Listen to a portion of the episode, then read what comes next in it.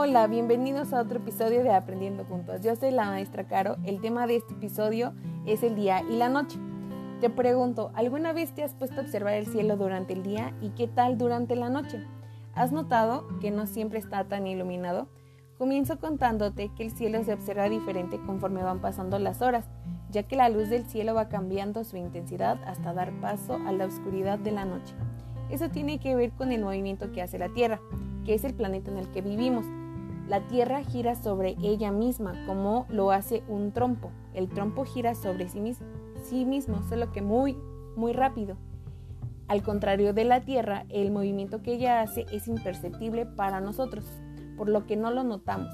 Solo sabemos que dio una vuelta sobre ella misma cuando comienza un nuevo día.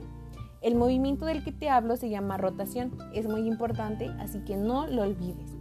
Esto quiere decir que la vuelta de la que estamos hablando, la Tierra da vuelta sobre ella misma y tarda 24 horas, que es el tiempo que dura un día.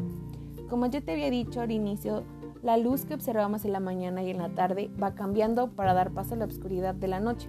¿Sabías que durante la noche la luna refleja la luz del sol? Ya que la luna no tiene luz propia, pero gracias a ella la noche no es totalmente negra y oscura.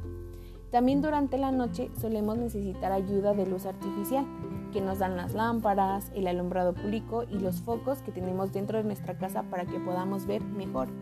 Durante el día y la noche realizamos actividades distintas, te puedo dar algunos ejemplos. Como que en el día solemos desayunar, comer, bañarnos, hacer actividades del hogar, podemos jugar, hacer tarea y regularmente antes de la pandemia todos asistíamos a trabajar y a la escuela. Durante la noche normalmente solemos cenar, descansar y dormir. Claro que esto depende de la rutina y el horario de cada persona y familia, porque hay personas que duermen más temprano que otras, por ejemplo, de la misma manera que hay algunas que se levantan más temprano que otras. Las personas solemos ser diurnas, quiere decir que somos activos durante el día y en la noche descansamos, somos inactivos.